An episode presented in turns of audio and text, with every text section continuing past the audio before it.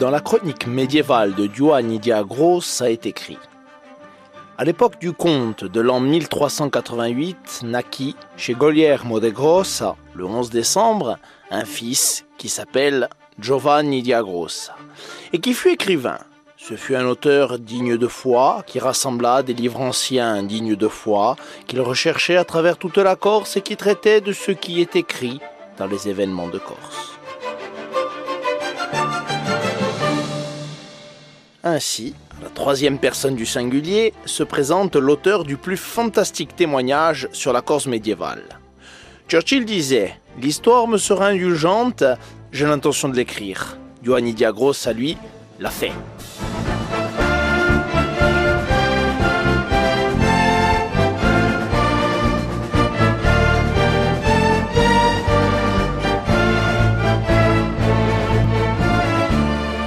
Dans son ouvrage Hérocorse du Moyen Âge, l'historien Philippe Colombagne y consacre un chapitre à la vie du chroniqueur. Giovanni Diagros en est donc à Grosse, à côté de Sartène, en 1388. Sans doute a-t-il vu le jour dans une famille de notables, car on prend le soin de lui donner une éducation en cette fin de XIVe siècle qui voit la Corse gouvernée en grande partie par le comte chinarchese Arrigo di.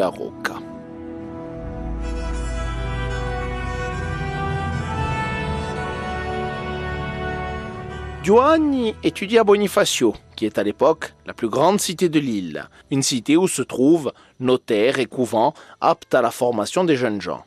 Comme beaucoup de jeunes Corses de cette époque, il part ensuite en Italie, à Naples, pour étudier le latin et le droit. En 1406, Giovanni, tout juste âgé de 18 ans, entre au service du gouverneur génois de la Corse, Andrea Lomellini, qui siège au château de Biguglia. Il devient scrivano, c'est-à-dire notaire, un rôle prestigieux à l'époque où l'illettrisme est assez courant.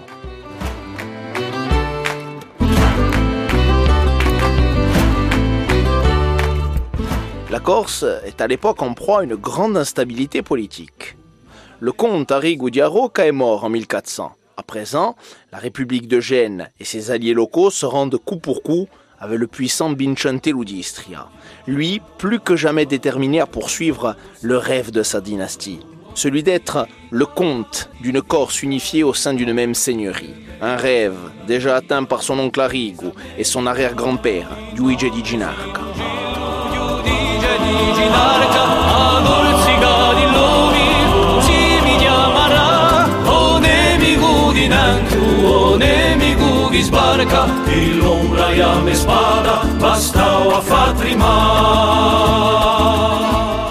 Vincente Ludistria, qui en plus de sa seigneurie bénéficie de l'appui de la couronne d'Aragon. Le château de Biguglia, siège du pouvoir génois, est donc en ce début de XVe siècle une demeure bien peu sûre. Elle est assaillie en 1407 par Vincentello. Giovanni Diagrossa se retire alors prudemment dans sa région et entre au service du seigneur local, Rinuccio di Laitala. Mais la région de Sartène connaît une énième révolte et Giovanni est contraint de s'exiler en Sardaigne. À son retour, en 1416, il repasse au service des Génois. Vincente Ludistri, à lui, a été provisoirement vaincu et est parti en exil pour l'Aragon.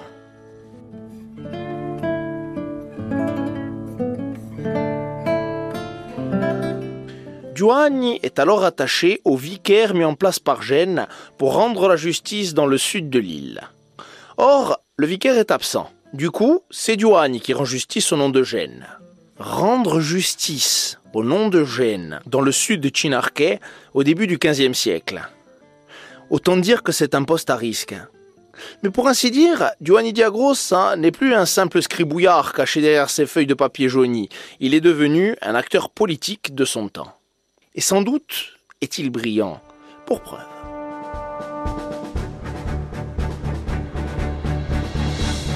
Vincente Ludistri a fait un retour fracassant en Corse et met à genoux le pouvoir génois. La réputation du Chinarchese n'est plus à faire. Il est impitoyable avec ses ennemis. En tant que vicaire génois, Giovanni aurait très bien pu se retrouver à croupir dans une geôle, voire à pendouiller des remparts du château de Chinarca.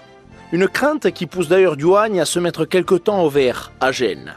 Mais lorsqu'il rentre en Corse en 1420, c'est bien auprès de Vincentello qu'il va travailler et guerroyer de nombreuses années, dressant au passage un portrait fabuleux du comte de Corse.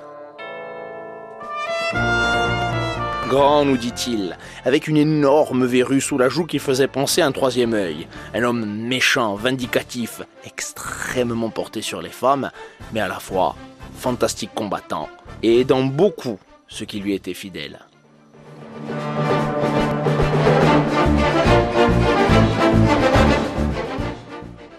Giovanni Diagros écrira même dans sa chronique un récit direct et vécu de la bataille de Biguglia, un chef-d'œuvre tactique où Bincentello lamine les troupes génoises et capture les gouverneurs Lomellini et Campofregoso.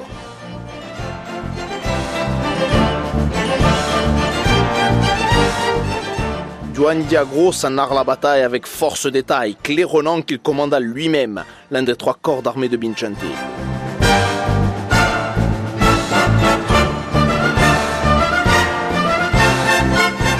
Mais les années passant, le Chinarchese devient toujours plus irascible, méfiant et tyrannique.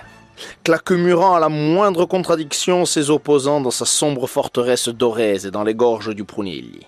La Corse entière est alors sous sa coupe, mis à part les bastions génois de Calvi et de Bonifacio.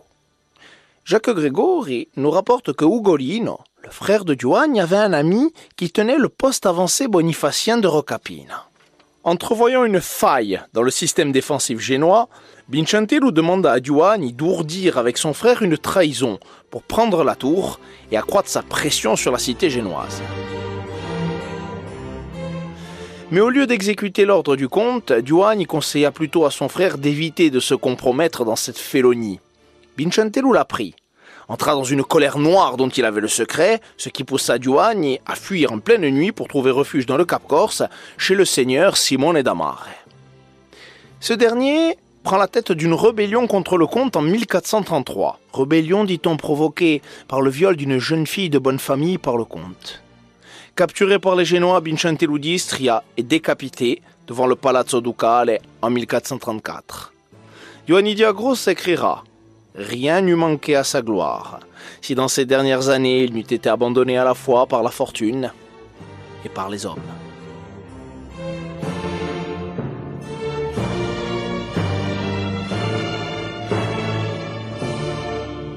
Giovanni Diagros conservera un souvenir à la fois admiratif et amer du comte. À ses côtés, il a vécu sans doute les années les plus exaltantes de sa vie, tout en ayant souffert du tempérament explosif de Bincentello.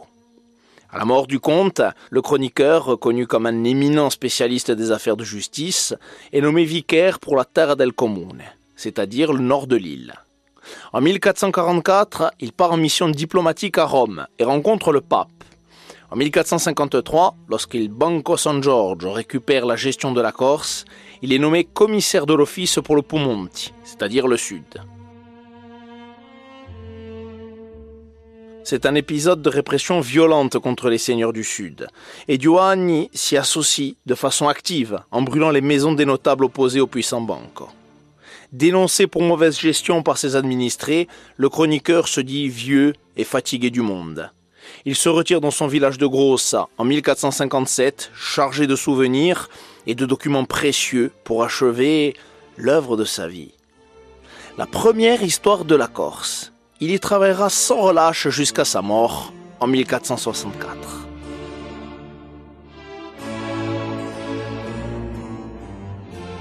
Giovanni a donc été un acteur de son temps.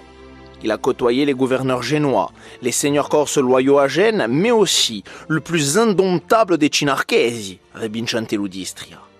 Il a parcouru la Corse en long, en large et en travers, et tous ses hauts lieux de pouvoir, du château de San Colombano à celui de Chinarca, en passant par Biguglia, sans compter le Vatican et Gênes.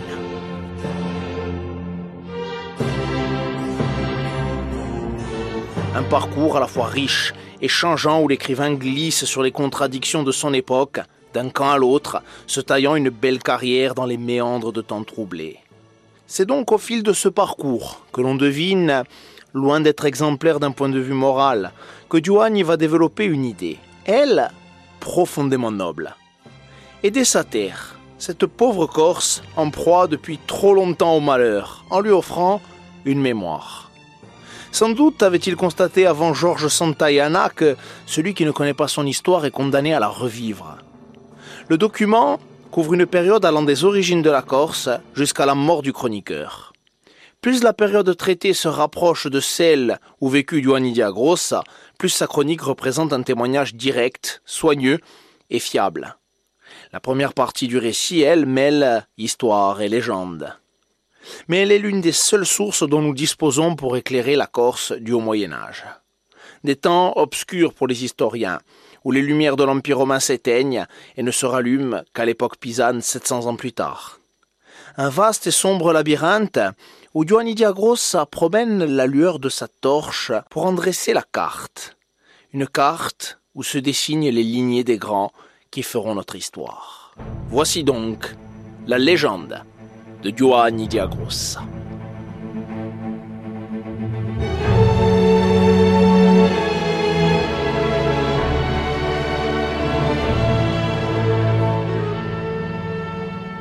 Paese in l'anno di Usignore 1457. Ai tempi d'oggi, ogni paese di sto mondo conosce la sua storia, mentre chi percorsi quella non da insegna i racconti e le vite di l'uomo di Dandu, neppure quella di l'uomo d'Awa. E con poco di udanto che manca.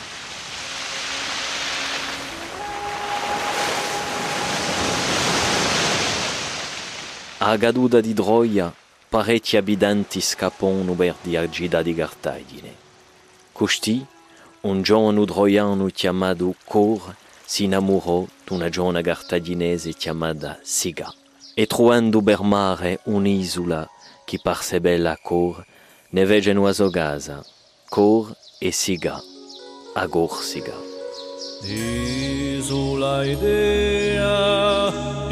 la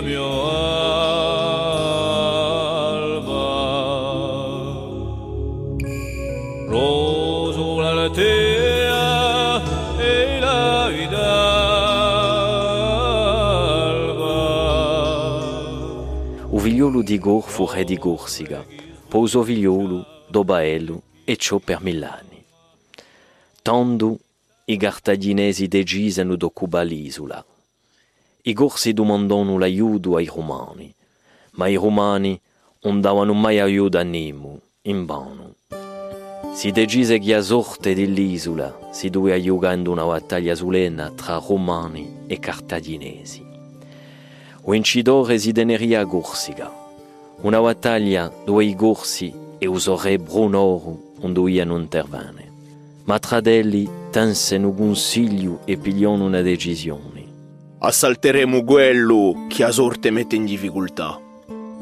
Cartaginesi e corsi lanciano l'assalto contro i romani che scappavano. Ma era una drappola. Giunti in d'areno vaureole i romani fecero fronte trionfando di tutti, corsi e cartaginesi. Re Brunoro morse in da battaglia e o romano Marcus Vevolus dede a Gorsiga a usonibode Antone. E sin all'anni seicento di Usignore, a Gorsiga si firmò romana, prima sotto Repubblica, poi impero, poi Chiesa.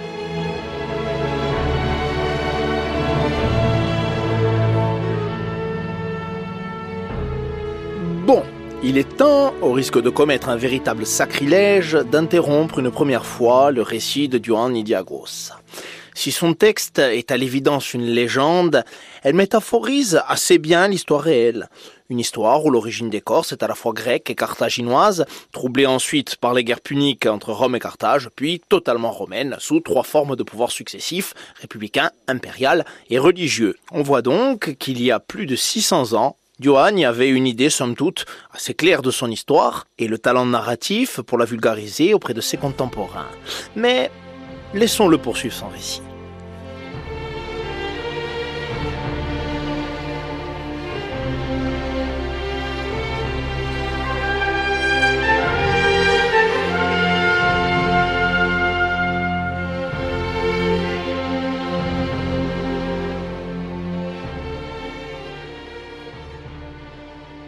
L'anni 600, in quelli tempi, a seda maomettante fioria da Spagna all'Arabia. A lì, un discepolo di Maometto giunse in Corsica per Calvi, chiamata Dandu Corduella.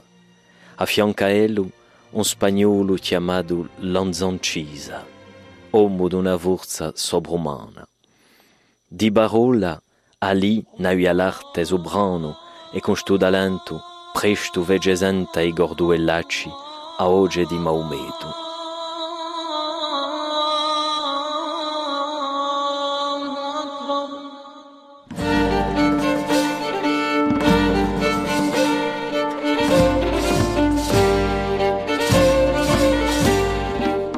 Calisto, o esco d'Aleria, corsa a l'estra per Valagna, domandando a un maometante di lasciare subito i luoghi. Ne nasce un gran contrasto di libri e di parole tra Ali e Calisto. Ali sabia manigia uerbio, ma Calisto, ello, era un vero maestro di cultura e pigliò a sobrana non suo avversario. Videndosi battuto, Ali domandò di Dio giudizio. Tra due combattanti, o ero sobrano sceglieria così, a prezzo di sangue, usò io paladino. In cento paladini, chi lo sopra più memoria, tanta un libro tutti ao specchio liscio e a storia. Un cavaliere romano chiamato Maurizio fece bassa avanti per rappresentare a Santa Croce. O spagnolo Lanzancisa accettò a sfida. La cavala la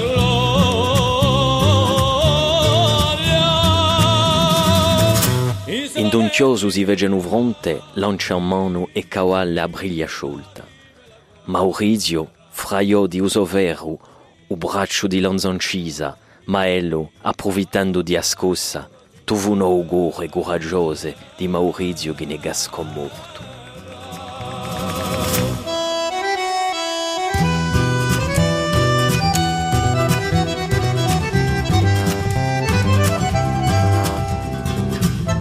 Triunfante, Ali voltò in Corduella.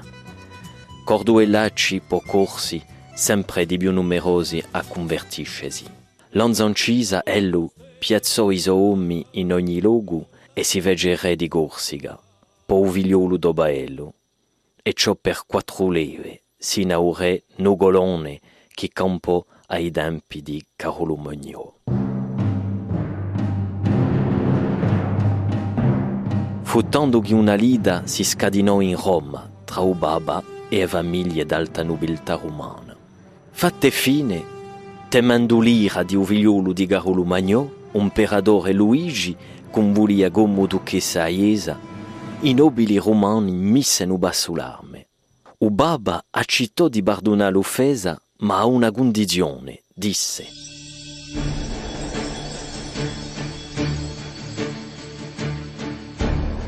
E ostrofese e voglio perdonare, ma in scambio due da aiutare Aiesa. L'isola di Corsica è già da troppo tempo in mano ai sarragini. Anderete e a strapperete dai sozzanne.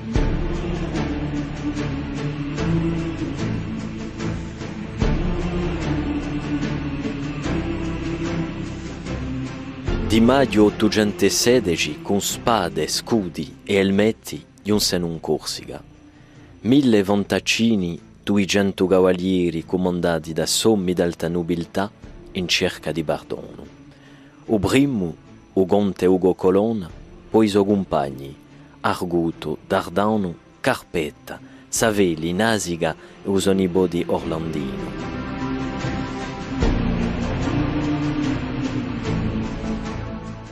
Imparando a Noa, Nugolon lasciò a Guaragna con 4.000 soldati per andare a sfidare l'armata di Ugonte Ugo.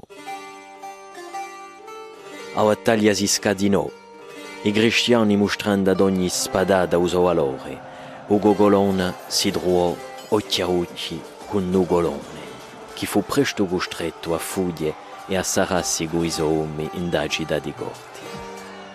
O figliolo d'Ugo, Bonifacio, riuscì ad entrare per sorpresa in dagida, a pigliarla e a tomba di Esomone a Kandawaro. o violo di Nugolone. Ellos era ridirada alla piatto in Corduella.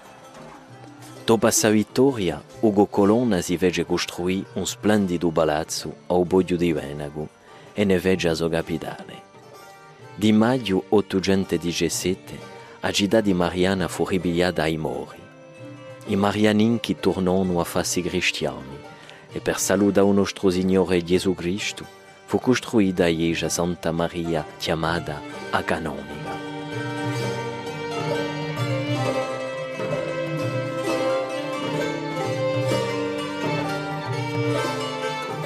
Da osto, i saragini mandano rinforzi da Tunisse e da Bona per aiutare Nugolone.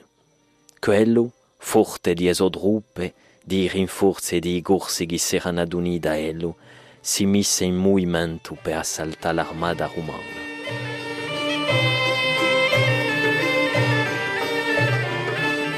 Ma a fortuna vol seguì mandato da Ubaba di un sa tempo in Corsica o Gonte di Barcellona.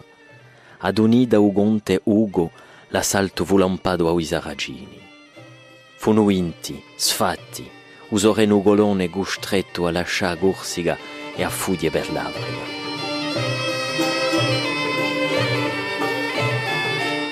Fu tanto che un nipote di Ganelon de Mayence, chiamato Gan, cercò anch'ello in dei combatti di Corsica l'acqua santa bella all'onore di famiglia.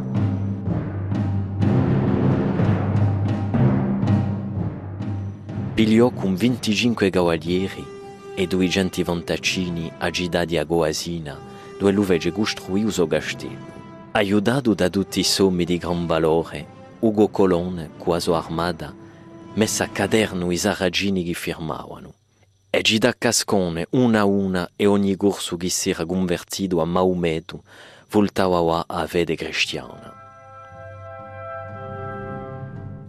O gonte maestro di l'isola lagò i saragini esogase e esoiese e spartì i ruglioni di Corsica tra i suoi compagni. O gonte di Barcellona se ne rientrò in Catalogna con una bella parte di un tesoro preso ai saragini. A Valagna fu data a Pino Savelli che ci fondò il castello di Sant'Antonino. A Mondo Nasica diventò signore di un lago di Golo a Ramundino, o vilholo de Garpetta, lhe vou dar do Darau, do elugiveje construí o castello d'Ornano. Arguto diventò signore di Avalle di Gavro, do eluveje construí o castello di Dalavento. O nipote d'Ugo Orlandino diventò signore di Uigulaccio, do elu costruì o castello di Agadena. Dardano fu fatto signore di Gelao, do elu vege o castello di Salasca, Ovidio Ludugo, Bonivadio, si vede castello nant'all'elpa a biorientale di Corsica, dandogli uso nome, Bonivadio.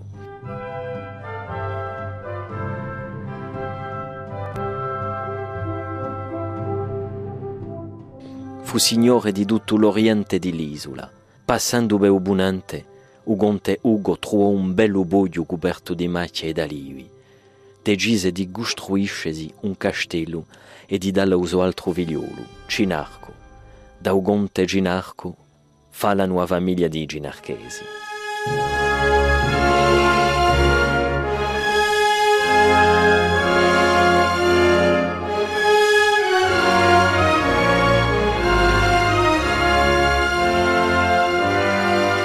Invecchiato e stanco, Ugo Colonna si ritirò in sua città, Roma, lasciando l'isola ai suoi due figlioli.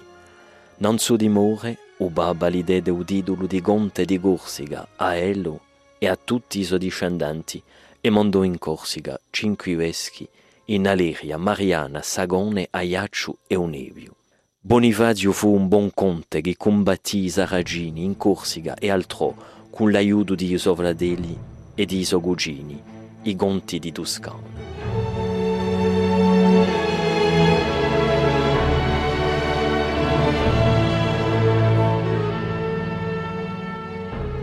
Giovanni, ringraziabili.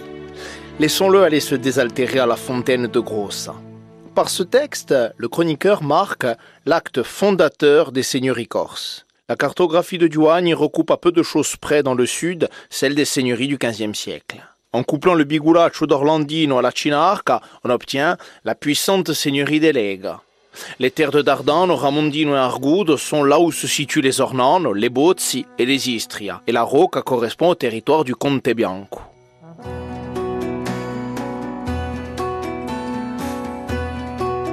Des seigneuries issues donc d'après la légende de la noblesse romaine, adoublées par le pouvoir carolingien en tirant leur légitimité en Corse d'un acte guerrier en faveur de la chrétienté. On entrevoit entre les lignes légendaires de vrais personnages historiques issus des interventions franques du IXe siècle. Tâchons de fact-checker la légende de Giovanni Diagros.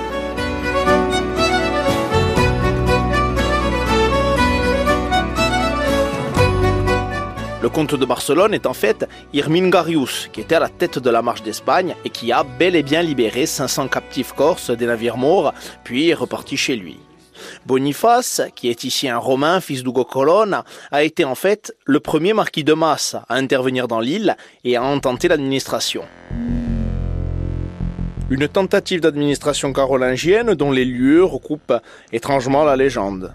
Par exemple, le fameux palais d'Ugo à Podio est en fait tout simplement le site de San Giovanni à Corte. Les ruines sont connues de tout Cortenay et un jour fait un footing dans l'actuel parcours de santé. On y devine un ancien centre de pouvoir militaire et religieux, dont la toponymie suggère la puissance carolingienne. Jean-Marie Harry et Guy-Olivier Géas nous disent que les courtes sont des bâtiments ruraux caractéristiques de la mise en place de la société carolingienne. Or, Corti, Pedigorti et Pedilagorte sont tous des toponymes situés à proximité du fameux château du comte. Autre élément, la présence de Gannes, le neveu de Ganelon de Mayence. Dans la chanson de Roland, récit médiéval épique autour de Charlemagne, Roland commande l'arrière-garde de l'empereur lorsqu'il passe les Pyrénées, après avoir affronté les Sarrasins. Jaloux de Roland, Ganelon donne la position de l'arrière-garde aux Sarrasins. Encerclé, refusant d'appeler à l'aide Charlemagne pour ne pas le mettre en danger, Roland meurt bravement, à Roncevaux, son corps brisé à ses côtés et son épée légendaire, Durandal, lancée au loin pour qu'elle ne tombe pas aux mains de l'ennemi.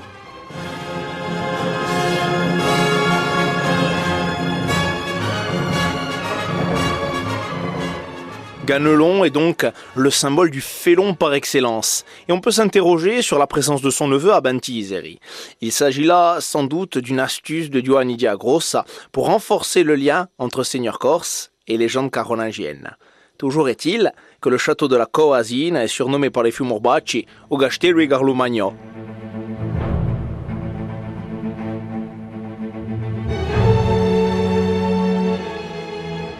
Ceci étant dit, le récit du Jodioani est loin d'être terminé.